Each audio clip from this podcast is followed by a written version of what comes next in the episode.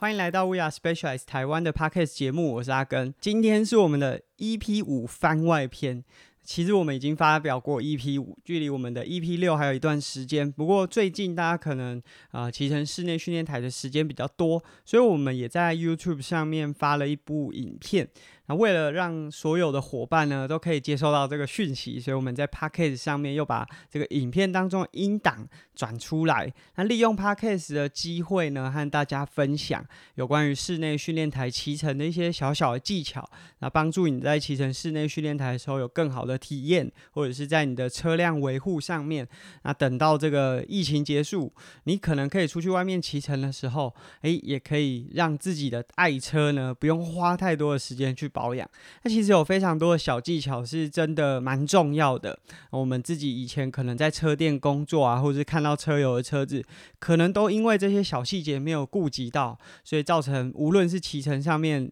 安全的影响，或者是在日后你在保养的时候啊，零件的寿命可能大幅降低。那希望今天的内容呢，可以帮助大家。虽然我们已经即将可以出去骑车了，但是在未来骑乘训练台的时候，还是可以成为大家注意的事项。那接下来的音档啊，因为是从影片当中转出来的，可能不像我们 podcast 的音质这么好。那我们就接着收听喽。嗨，大家好，我是阿根。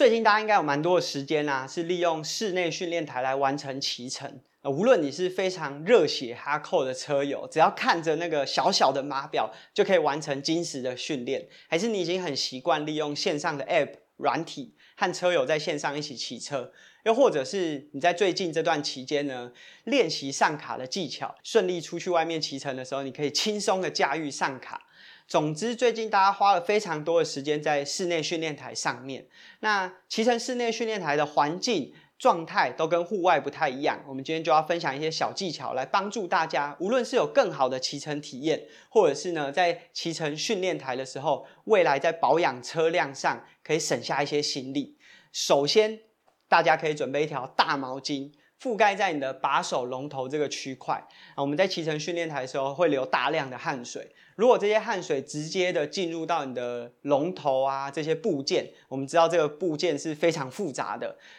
这些金属件可能因为汗水带有盐分，容易造成生锈或者是损坏，那。有了这条毛巾，虽然不能保证说汗水不会进入，但至少不会这么直接的呢侵入到你的零件部件当中。那当然，这条毛巾也可以很方便的在你的骑乘过程中擦拭掉身上的汗水。另外，当你架上训练台之前，记得注意自己的胎压。无论你是使用这种磨后轮的传统式训练台，还是使用直驱式，那如果是使用磨后轮的传统式训练台。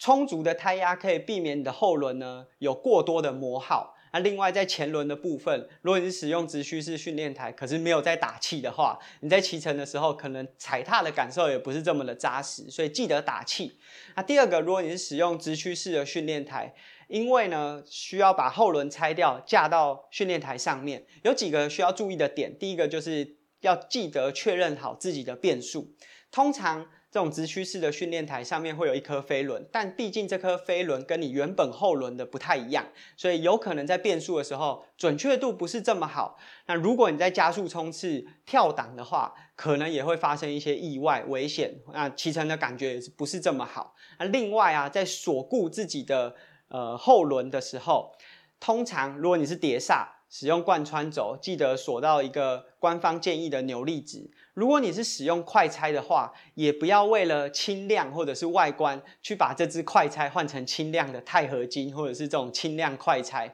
因为我们真的有发现到有些车友因为换了轻量化的快拆，导致这种直驱式的训练台，因为它抽车啊加速的动作会有蛮激烈的上下拉扯，会把这支快拆折断。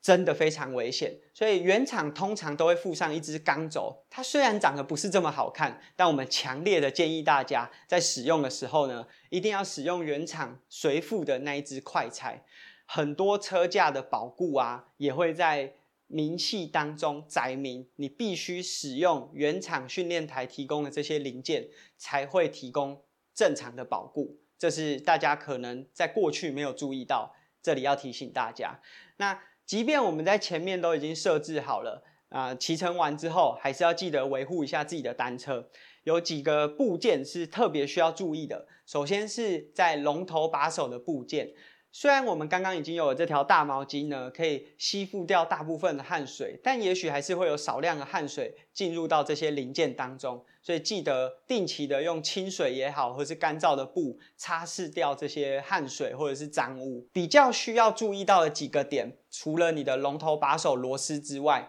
在你变把交接处的金属件，还有座管螺丝，甚至是水壶架螺丝，都是比较容易被忽略掉。常常啊，骑训练台久了，这些部件都很容易生锈，所以这是我们可能需要去注意到。另外，链条也是大家常忽略掉的一个区块。我们在户外骑乘的时候，可能会因为沾附脏污，你用肉眼就可以看出哦，这个链条脏掉了，所以我们很定期的会去清理它。在骑乘室内训练台的时候，因为没有这些脏污，所以常常会忽略掉去清洁保养自己的链条。但第一个有可能汗水也会滴到链条上，第二个是你骑久了，这个链条油也会消耗殆尽，所以定期也许一个礼拜帮自己的链条重新上油一次，也是一个很好的选项。那在刚刚我们已经介绍了架设训练台和骑乘完之后一些注意事项，那接下来和大家分享阿根自己的小技巧。阿根的小技巧就是准备两台车。一台呢是竞赛专用的车款，另外一台呢主要针对训练去使用。你这时候可能会想说，阿哥你在开玩笑吗？我相信大部分的伙伴呢都已经有一台比赛在使用的车款，那准备训练专用的车有什么好处？首先是像最近都常常在使用室内训练台的情境，那我们就可以把这台训练专用车架在训练台上。如果你是使用直驱式的训练台，不用担心说你要在直驱式训练台和后轮之间不断去调变速。那如果你是使用传统式磨后轮的训练台，你也可以换上练习专用的外胎，让这个磨耗啊可以节省一些成本。那当然，有些伙伴可能就会想说，如果是针对室内训练台去做准备，那怎么不去买一台 Tux Neo Bike 或者是 Kicker Bike 这样有点类似飞轮就好？阿根自己的逻辑是认为，这台练习车当然不是只针对室内训练去做使用，也许是遇到雨天，或者是你的比赛车送去保养。大家常常说嘛，选手的训练不能等，那这时候可以有一台车子呢，可以不用担心。风吹日晒雨淋，或者是保养的时候呢，训练可以不用中断。当然，大家可能会想说，买一台车是增加成本，但其实准备一台练习车啊，你并不需要买到非常高阶的车款。以阿根自己的练习车来说，就是使用铝合金的 a l a z 那在把手啊、零配件上面选用比较便宜的选项。甚至像把带，阿根就选用了细胶把带，让汗水比较不容易进入到我的零配件当中。只要换上跟比赛车一样的坐垫，同样的把手龙头设置跟比赛车尽量相同。在训练上面，你不需要在两车之间做适应，但你可以把零件换到比较低阶的。我们都知道高阶的零件啊，为了轻量化或者是比较快的速度，在磨耗上面的表现不是这么好。那这台练习车，你可以主要以耐用为主。那在两车的交替之间，就有点像是如果你有在跑步，有一双比赛的跑鞋和有一双练习的跑鞋交替使用，两者的寿命都可以大幅提升。那以上就是我们今天的分享，和大家分享我们在室内训练台的时候如何顾及自己的骑乘品质，还有车辆的维护，也和大家分享阿根自己啊在训练和比赛之间车款上面的调整和使用的逻辑。希望今天的分享对大家有帮助，拜拜。